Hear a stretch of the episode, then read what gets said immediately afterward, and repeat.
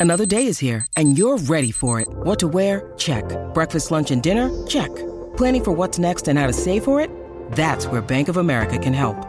For your financial to dos, Bank of America has experts ready to help get you closer to your goals. Get started at one of our local financial centers or 24-7 in our mobile banking app. Find a location near you at bankofamerica.com slash talk to us. What would you like the power to do? Mobile banking requires downloading the app and is only available for select devices. Message and data rates may apply. Bank of America and a member FDIC.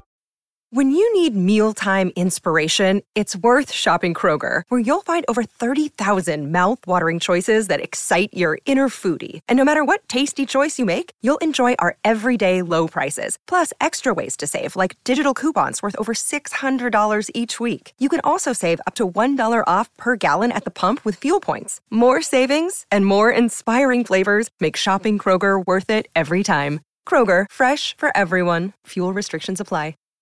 Hola, esto es New Books Network en español. Muchas gracias, bienvenidos a este nuevo episodio y ahora con una gran escritora y mejor amiga, si es posible, Katia Adawi, una escritora peruana, quien acaba de publicar eh, ¿Quiénes somos ahora? Su primera novela, bueno, en realidad ya tiene antes una novela, pero eh, esta se considera la primera novela. Hola Katia, ¿cómo estás? Hola Iván, qué alegría coincidir otra vez. ¿Qué tal la experiencia con la editorial? ¿Qué tal la experiencia con la novela? ¿Tú la consideras tu primera novela o, si consideras que la anterior es la novela? Eh, creo que es excelente tu pregunta. La considero creo que la, la, primera. La vivo así. Pero no por una cosa de cantidad de páginas, sino por el, por el formato, digamos. ¿no? Por el formato que elegí. Esta cosa de capitular de capítulo, un capítulo Perú, un capítulo Argentina, ¿no? Quizás por ese, ese espejo entre países, una cosa de mar, una cosa de río, ¿no? Entonces, eh, por el formato la considero más, más novela. La primera, sí. Vamos a hablar de quiénes somos ahora, sobre todo, pero también quiero hablar de otras cosas contigo, ¿no? Quiero hablar de la literatura, quiero hablar de tu carrera, quiero hablar de tu viaje a Buenos Aires, de la escuela que estudiaste, ¿no? De lo que estás haciendo ahora. Entonces, pero quiero empezar por el principio, por el final, ¿no? Quiero que el principio sea el final. Eh, eh, me gustó muchísimo de tu novela que esta escena en la que apareces con una persona, en la que sucede algo que no ha sucedido a lo largo de todo el relato, que es te cuidas y te cuidan, ¿no? Tú cuidas a alguien y esa persona te cuida a través de un gesto que puede ser hasta simbólico, que es poner, lavarse los dientes y ponerle pasta dentrífica ¿no? al compañero ahí al, lado, sin que te lo pida, ¿no? Pero eh, me, me, encantó, me encantó porque es como un punto aparte, ¿no? Como una gran elipsis hacia lo que es tu vida ahora, ¿no? Aprendes a cuidar y aprendes a conseguir a alguien que te cuida, ¿no? Esa es la intención de ese capítulo final. Es hermoso, sí. Sí, yo creo que, yo creo que esa es la intención. Em, hablar del amor propio, digamos, del amor propio, pero también del amor por alguien más, eh, cuya revelación está en el, en el consuelo del mínimo detalle, ¿no? En ese estar pendiente. Es un mínimo gesto. Es es, Exacto. Es tu tesoro que es la tontería para otro, ¿no? Es ese código entre dos, esa contraseña que nadie más entiende, que a nadie más le parece importante, pero que para ti y tu pareja es, es la expresión del amor y del vínculo y de que pese a todo se seguirá adelante. Muy bonito, muy bonito ese final. ¿no? Además, eh, es como un corte abrupto con, con, lo que ha venido anterior, ¿no? Como eh, una película que termina en un, en un cataclisma y luego hay una disolvencia y aparece un cielo verde, un, cielo azul, un pasto verde, ¿no? porque hay futuro, ¿no es cierto? Hay futuro. Sí, hay futuro, eso es. Ahora, eh, hablemos de, de, ahora volvamos a, ahora sí al, al inicio, ¿no? Eh, en esta novela se nombra, ¿no? Eh, el título de tu primera, de tu primer libro de cuentos, Un accidente llamado Familia, ¿no? Eh, un gran título, excelente título y que eh, es una predestinación en realidad en tu vida sobre todo lo que va a ser tu obra, ¿no? Y cuentas aquí, en, en, Quiénes somos ahora, cómo nace ese título, el momento exacto en el que nace el título, que origina tu primer libro de cuentos. Háblame de ese primer libro de cuentos, todo lo que involucró desde cómo decidiste escribirlo, qué pasó para escribirlo, cómo decidiste ser escritora cuando tuviste otras oportunidades, otros trabajos, ¿no? tenías en canal, en un canal eras una periodista, eras el rostro de un, de un noticiero, ¿no? Y de repente te dedicas plenamente a la literatura y constantemente además giras hacia la literatura cada vez más, ¿no? Cada vez es como una decisión que, que, te obliga a dar un giro, ¿no? Ahora dejo la carrera, ahora dejo el sueldo fijo, ahora dejo el país, ¿no? Cuéntame ese, ese inicio de, de, tu obra literaria. Sí, es verdad, es verdad. Qué, qué, qué, qué lindo arco narrativo has hecho. Eh, sí, yo tenía 27 años cuando, bueno, pasó esto de invitar a mis padres de viaje y, y, y, el día que llegamos muere un niño ahogado, ¿no? Y yo pensé, no puede ser, la única vez que puedo traerlos de viaje, un viaje en bus de 18 horas, al peor de los hoteles, pero llevarlos ahí y muere un niño llegando y dije, esto es un accidente llamado, llamado familia, ¿no? Eh, teníamos que corrernos del lugar conocido para yo notar la tragedia del otro. Y eso hace que y eso hace que empiece a escribir eh, este, este, este libro o estos textos que tenían en común, claro, una extrañeza re, respecto a, a, lo que consideramos familiar, ¿no? Entonces, logro publicarlo a los, a los 30, digamos, esto es hace 16 años, ¿no? Sí. Y, y ahora, eh, si bien lo leo y parece escrito por una prehistoria de mi propia vida, eh, reconozco que ahí hay un trabajo sobre algo que después, quizás por la experiencia y las lecturas y la vida, supe desplegar mejor, ¿no? Es como un, sí. un boceto, el boceto, el, el, los primeros pasos, ¿no?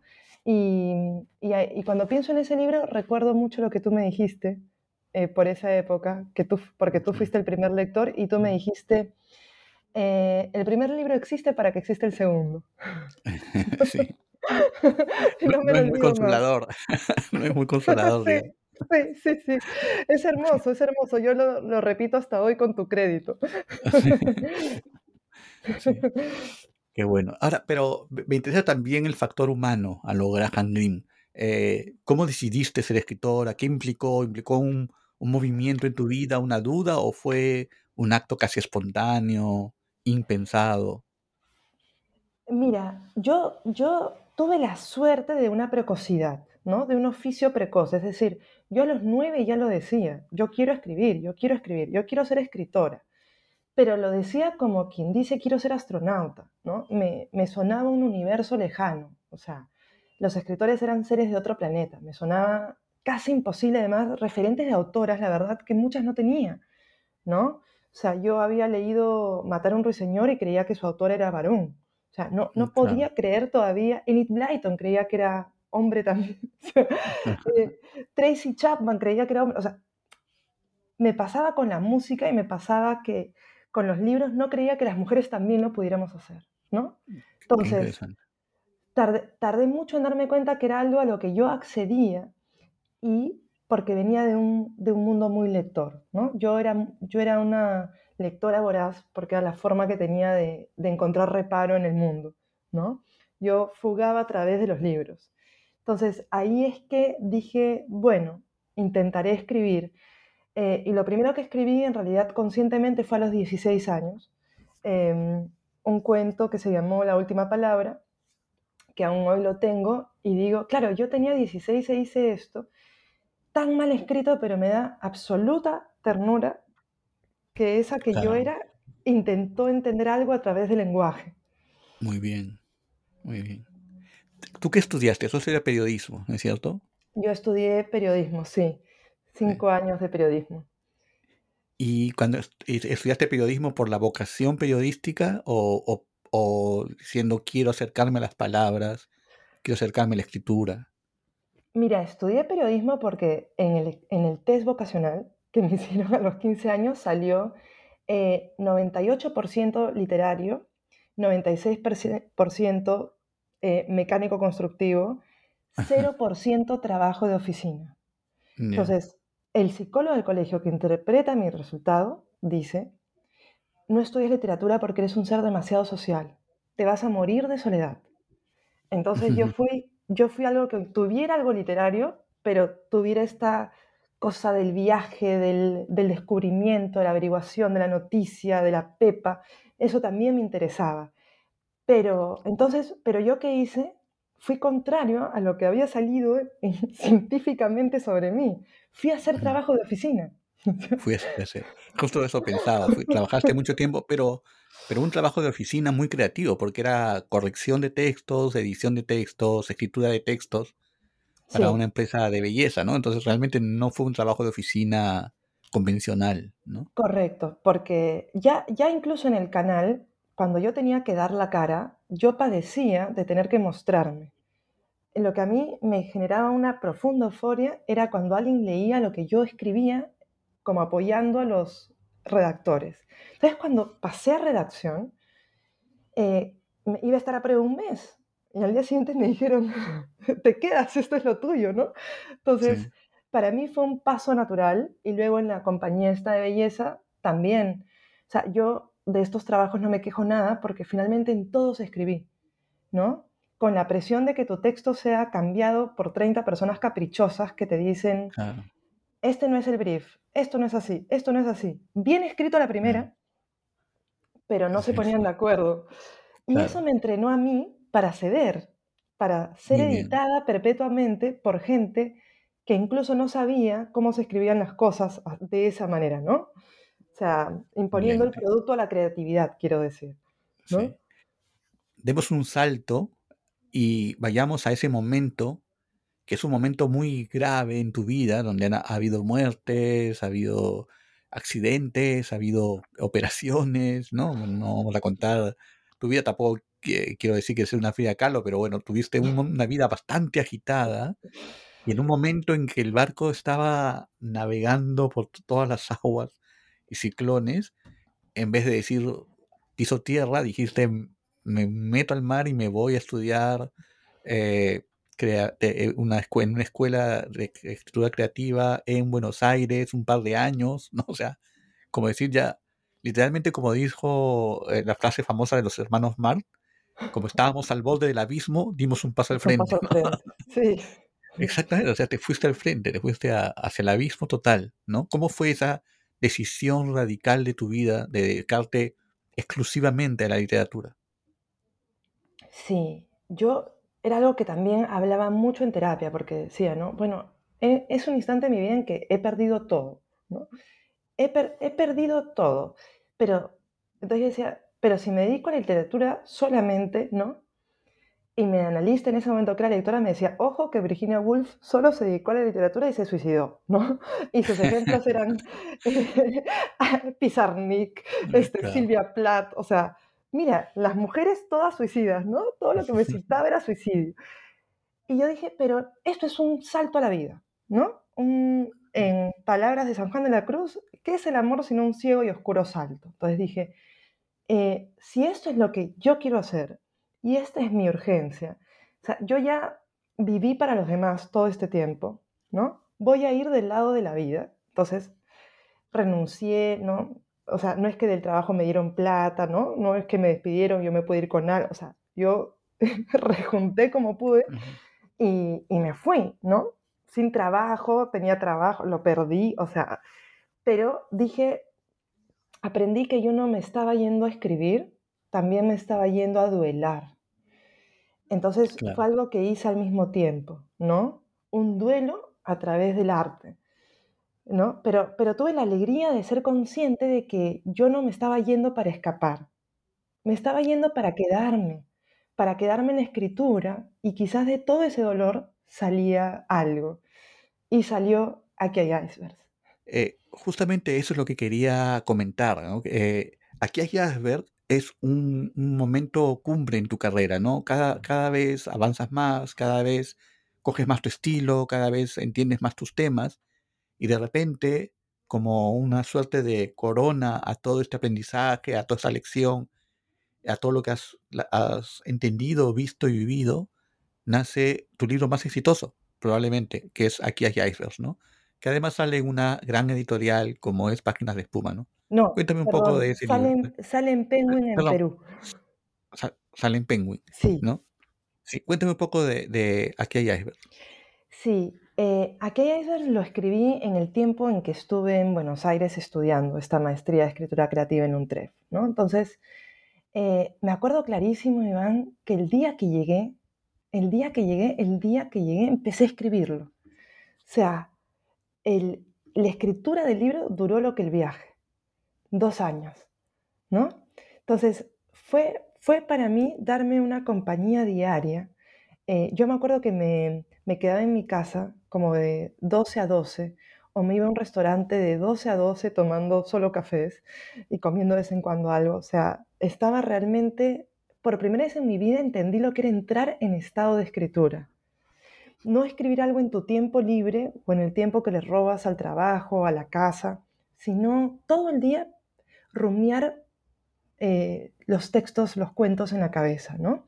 Entonces ahí hizo clic en mí esto de que el libro de cuentos es, es un gran concepto al que le respondes siempre y al que, y al que rodeas como, como una rémora o como un tiburón, ¿no? Entonces yo me empecé a obsesionar, em, probé la colisión de unos cuentos con otros, ¿no? Y, y además lo trabajé sin saber, ¿se va a publicar esto alguna vez? Entonces, entonces se fue de mi cabeza la idea de la publicación y me esforcé por la calidad, ¿no? Ni por la cantidad, sino por la calidad, que sea bueno. No, este, este para el que por fin he tenido tiempo, tiene que ser bueno. Ahora, no solamente trabajas eh, eh, eh, el, cuento como estructura, sino que creo que ahí hay un trabajo muy, muy penetrante en la palabra, la palabra casi autónoma, independiente de- del contenido, del relato, del argumento, ¿no? Eh, en, ese cuento es como que, que decides que tu carrera literaria tiene que ver con palabras, con palabras que sean, que suenan, que se puede incluso dividir y significan otra cosa, ¿no? Es, es un juego de palabras muy intenso, el de aquella, desde el título, ¿verdad? Sí, eh, a mí hay algo con el lenguaje que me, que me fascina. O sea, yo, yo sigo asombrada de, más allá de lo que hablamos de la oralidad, siempre me asombra que apenas uno pone algo en el papel, eso es. Eh, uno pone algo en el papel y eso inmediatamente existe. Pones trueno y el trueno se hace, ¿no? Pones agua y el agua es. Entonces, me obsesiona que sea así, que, que al momento de transferir existe inmediatamente. ¿Qué, qué otras cosas nos dan, nos dan ese alivio inmediato? ¿no? Entonces, yo, yo pienso siempre en cómo, cómo hago que el lenguaje cobre, cobre vida y, y trabajo mucho el ritmo, ¿no? El ritmo, cómo, cómo se termina la oración, cómo, cómo debe callar. Me, me preocupa el silencio. Es, es el único lugar de mi vida donde el silencio me apasiona y me preocupa. ¿no? Siendo yo alguien muy ruidosa, pero cuando escribo el silencio me preocupa. Ahora, eh, luego de aquella iceberg, que, que fue como un, un libro de, de inflexión de parte aguas, ahora sí, eh, me, que me- me disculpa Página de Fuma, eh, ah, publicas un libro con ellos que se llama Geografía y la Oscuridad, ¿no? Un, un libro muy, muy exitoso, un libro que te ha llevado por todos lados. Y eh, yo creo que ese libro entiende muy bien Aquí hay iceberg, ¿no? Y lo explica, ¿no? Me parece, me parecen libros unidos y, y, ahora la novela es como la coronación, ¿no? E- e- Es como si dijera, aquí hay iceberg, ¿no? Como dijeras, acá está el problema y geografía y la oscuridad es, el problema es la oscuridad, el problema es esto concretamente, ¿no? Entonces sigues con la técnica, sigues con la importancia de las palabras, sigues jugando con las palabras, pero ahora hay algo como filosófico en, en estos textos, ¿no? Hay algo como intelectual, ¿no? No solamente vívido, intenso, ¿no? Cuéntame de geografía y la oscuridad. Sí, eh, Geografía de la Oscuridad me iba dando cuenta que lo que me interesaba era el padre, ¿no? Era el padre. Y cuando, bueno, y exceptuando eh, Carta al Padre de Kafka, yo te juro que no. Decía, si no me los estoy acordando inmediatamente los otros libros, o sea, es porque, por supuesto, soy muy ignorante, pero al mismo tiempo, ¿dónde están esos libros que no que rinden homenaje al padre, sino que lo cuestionan? Y a medida que avanzaba me iba dando cuenta que los padres dejaban de ganar.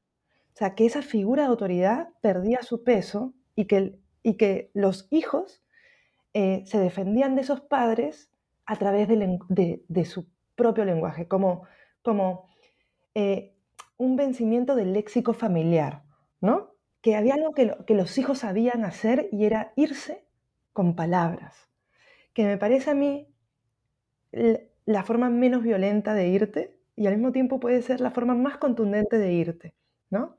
Entonces dije, este va a ser un libro que solo es posible porque, eh, porque hay sombra y si hay sombra es porque hay luz, ¿no? Entonces había que calibrar esos, esos pesos y tuve muy claro la secuencia de cómo iban los cuentos, ¿no?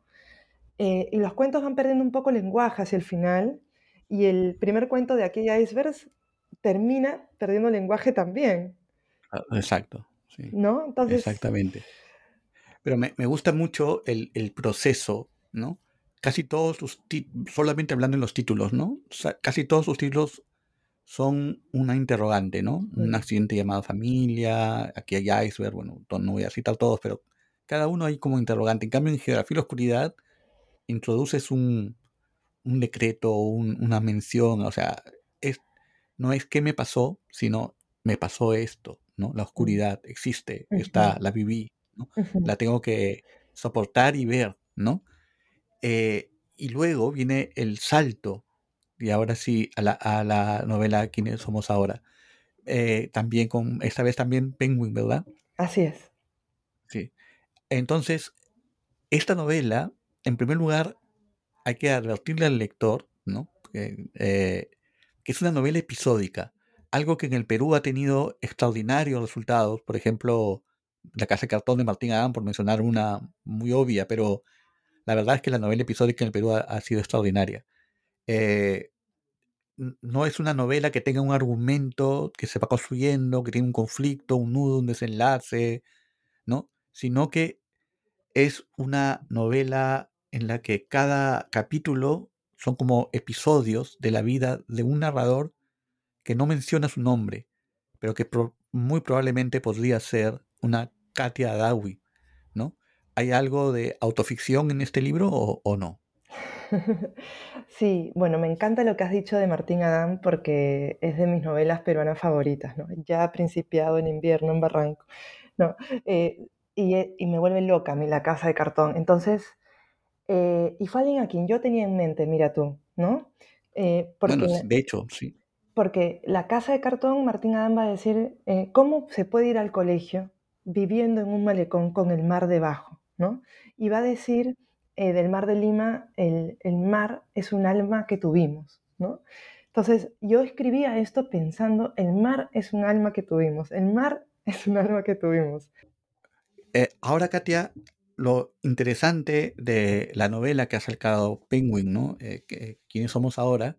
Es que es una novela episódica. Una novela episódica que, me recuerda mucho a las grandes novelas episódicas que he leído, las grandes novelas episódicas peruanas como La Casa de Cartón de Martín Adán.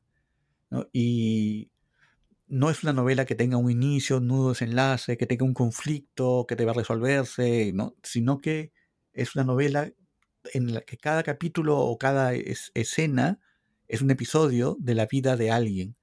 Alguien que yo me pregunto mientras leía, una, narradora que no tiene nombre, ¿será la misma Katia quien se está presentando detrás de esta máscara? Mm. Entonces te pregunto, ¿esta es una obra que podrías llamar de autoficción? Mm. Sí, eh, sí, es, es, yo pienso que mm, eh, toda literatura va a ser indefectiblemente literatura del yo. ¿no? Sentido en que no vamos a poder huir del yo plenamente. Eh, pero lo que hice fue, eh, a esta gente que me es familiar, la voy a tratar como personaje.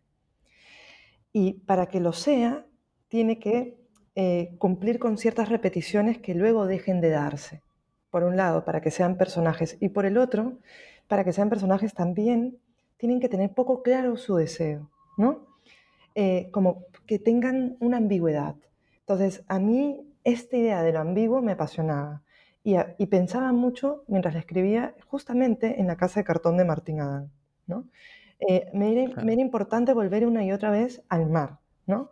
Cuando, cuando Martín Adán va a decir, el mar es un alma que tuvimos, ¿cómo se puede ir, cómo puedo ir al colegio con un malecón con mar debajo, ¿no? Entonces, eran preguntas que yo me hacía a su misma edad. Entonces, traté de que, de que el libro este tuviera un olor a humedad, pero doble, ¿no? El río en Buenos Aires y el Pacífico de Lima, ¿no? De un olor agua dulce, agua salada, agua dulce, agua salada. O sea, el episodio, eh, lo episódico es marítimo y es de riachuelo, digamos, de río.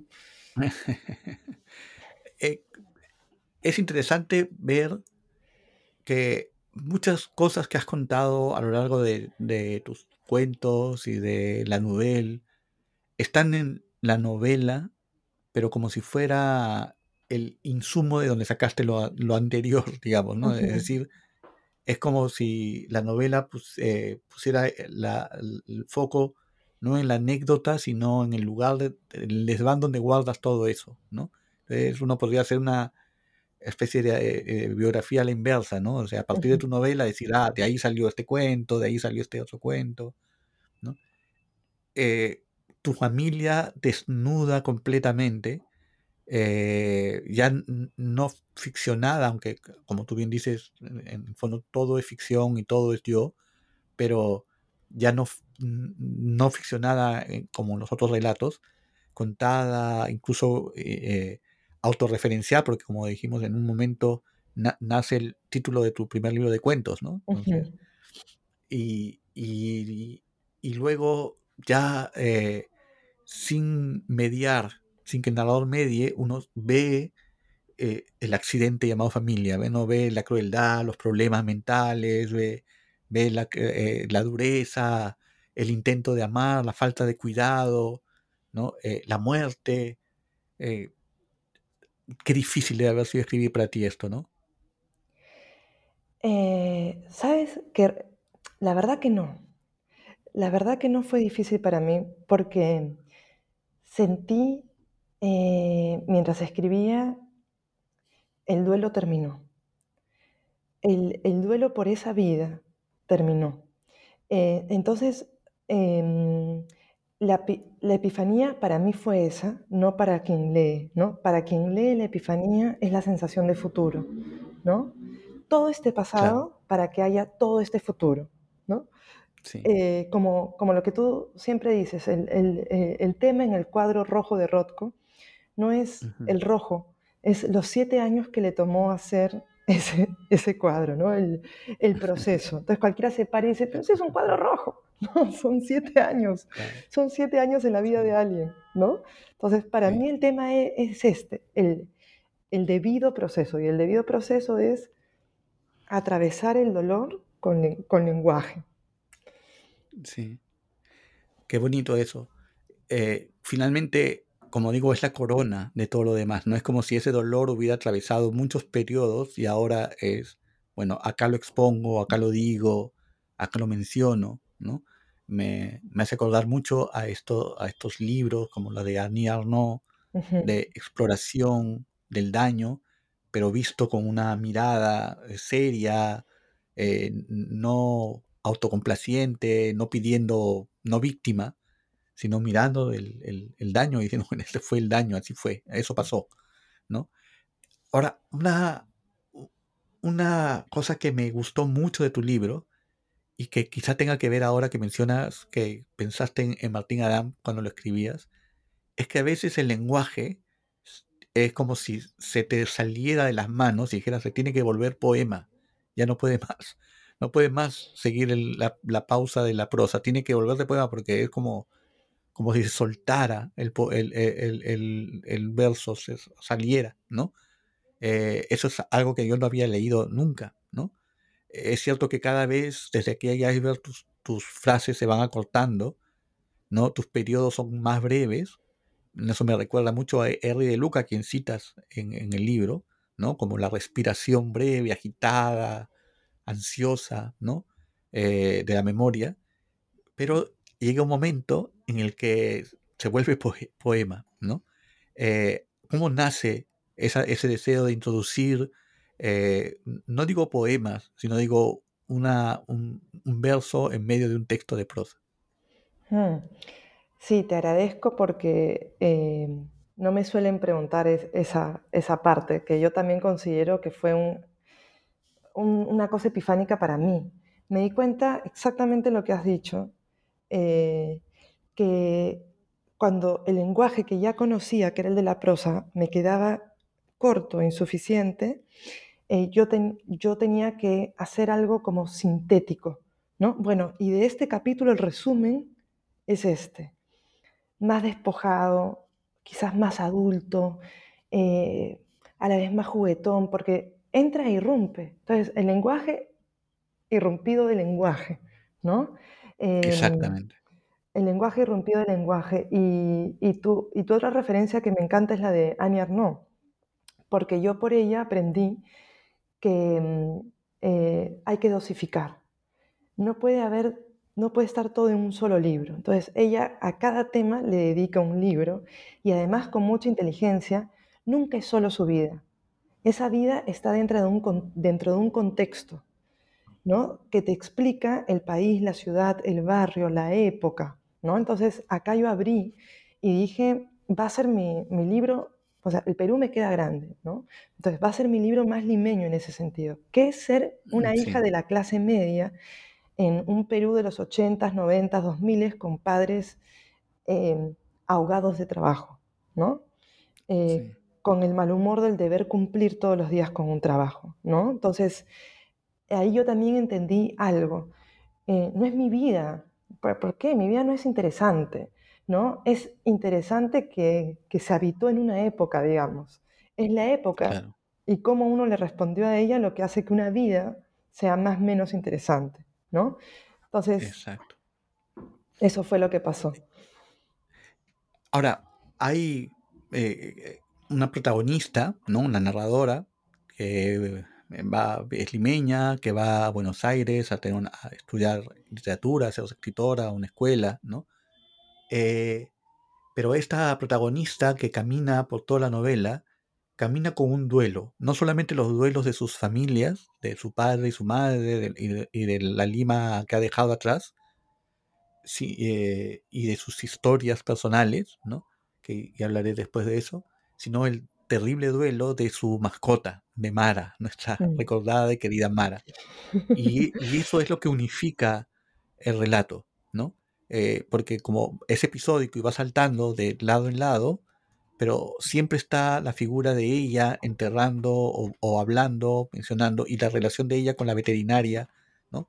Y hablando y recordando de Mara, y esta escena que tú me la has comentado y que era inevitable que yo le pusiera tanto énfasis en que cuando muere le dice, la, voy a poner a, Mara, a tu perrita, en la posición en que nació, ¿no? Y parece que esa frase disparó, no sé si este libro, pero disparó, en todo caso, muchos capítulos de este libro. Cuéntame ese, ese duelo. Sí. Eh, yo, yo era una, bueno, soy una gran lectora de Watanabe y en Watanabe su contraseña, digamos, para entrar a sus poemas muchas veces son los animales, ¿no? Yo llegué a contar 38 eh, veces perro, 19 veces gato, 15 veces aves, bueno. Entonces yo me fui dando cuenta que mi animal totémico era, era el perro. El perro era mi caronte entre, entre los mundos, ¿no? Entonces, eh, tú conociste esta perrita, ¿no? Fueron 16 años y un mes eh, atendida en una veterinaria que se llama El Quijote. Todo era en exceso literario. Y cuando, todo era. Todo era, ¿no? Como dice Philip Roth, eh, a, em, a, un escritor nada malo puede pasarle, ¿no? Todo se convierte en material. sí. Y cuando la veterinaria dice, dame un ratito, la voy a poner en la posición en que nació. Resulta que acá los veterinarios hacen eso siempre. Siempre te la devuelven en la posición en que nació, solo que no te lo dicen. Y, ella, y ella me dijo, yo a vos te lo dije porque vos, yo sabía que vos lo ibas a entender. Entonces, fue como, como ese cuidado de la pasta de dientes entre la protagonista y su amor, hubo un cuidado entre la veterinaria y ella de darle, ¿no? De amoldar, porque la pasta de dientes lo que hace es amoldarse en el cepillo, ¿no? Y se amolda el amor. Y acá también Ajá, qué bonito. se amoldó, Claro. se amoldó. Entonces, ¿qué duelo dramático, lloroso, agotador podía haber si alguien te dice, hiciste todo bien, volverá a la tierra? ¿No? Exacto. Entonces, fue tanto consuelo que de las pocas veces en mi vida que el consuelo fue más grande que el dolor y el alivio fue inmediato. Inmediato. Qué bueno. Qué bueno, ¿no? Quizá porque ya las otras experiencias de duelo, además filtradas en tus otros libros, ya eh, te habían preparado para este duelo tan definitivo, ¿no? Porque eh, realmente ya no queda nada, sal- salvo lo material, ¿no? Y, y bueno, y tu hermana, tu sobrino, pero bueno, pero nada de, de tu círculo inmediato, padre, madre, mascota, todo se fue, ¿no? Y has construido Tíos, algo nuevo. pues, ¿ah? tíos, tías, Bueno, tíos, tíos, primos, o claro, no los, no los menciono en el inmediato, pero, ¿no? Pero digamos, el circuito inmediato es como, bueno, ya se cerró todo, ¿no? sí. Ahora, eh, algo más antes de terminar, quería hablar, eh, la, la pregunta del título, ¿no? Se responde a través de, de muchas cosas, ¿no? Se responde a través de lo- del duelo, de que hemos hablado, hab- se habla del duelo de la madre, hablas de la muerte del padre, hablas de ambos, de, de los problemas entre ambos también, en el libro para la separación, hablas de tu hermana, ¿no? Entonces, eh, hablas de, de, de Mara, tu mascota, hablas de la literatura, hablas del viaje, hablas de Buenos Aires, hablas de Lima, hablas del pasado.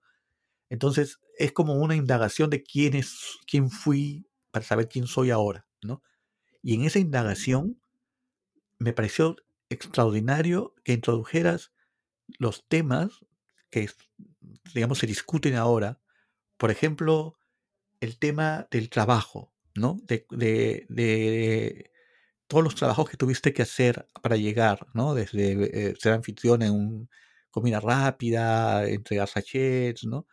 Bueno, o sea, los, los mil trabajos de alguien que tuvo que trabajar para mantenerse, porque que no estás sola, ¿no? O sea, no nos importa tu vida en realidad un poco. Si tú no sales por ti, no sabes, ¿no? Eh, luego, los temas que por- pueden parecer tontos para quien no te conoce, pero que son fundamentales con la bicicleta, ¿no? Con el ciclismo, los problemas, lo que implica ser ciclista, ¿no? Como una, una cosa que yo siempre pi- pienso de ti, que eres, como sabes que me encanta la astrología, que eres muy uraniana, típica acuario, y entonces como que la bicicleta fuera tu nave espacial, ¿no? Es- la bicicleta realmente es para ti un tema, ¿eh? no, eres, no eres una ciclista, eres una eh, convencida del ciclismo, ¿no? Este, como si fuera una nueva vida, como si fuera eh, la nueva forma de vivir.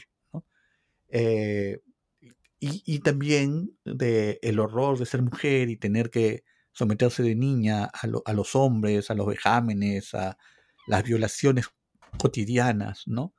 Eh, todo lo cuentas, ¿no? Eh, lo, lo más concreto posible, ¿no? Cosa que no ocurría. Antes incluso eras simbólica, alegórica y ahora concreta, ¿no? Y creo yo que necesitabas decir eso para saber qué fui y quiénes somos ahora. Hmm. Mm. Sí, eh, es lindo eh, conversar contigo porque me conoces más que yo. Sí, sí, sí. Mira, em, me di cuenta que, que hay cosas con las que no puedo ser elíptica, ¿no? Hay, eh, hay cosas con las que hay que decirlas y hay que decirlas como son, ¿no? Hay que nombrarlas. Entonces, para alguien como yo que siempre está pensando en cómo bordeo el lenguaje, ¿no? Cómo no nombro la cosa, sino que voy periféricamente, me di cuenta que para ciertas cosas tenía que ir al cogote, como perro a la yugular, ¿no? Como Claro, perro a otro perro a la yugular. Vas a la yugular cuando quieres exponer la posibilidad de, de haber muerto, ¿no? Entonces, eh, yo me di cuenta cuánto había naturalizado sobre este cuerpo el que me ha tocado, eh, la violencia cotidiana. Había claro. naturalizado todo, estaba acostumbrada a toda forma posible de destrato y de humillación. Entonces, eh, como ciclista, como mujer, como escritora, como periodista, como ser vivo, ¿no?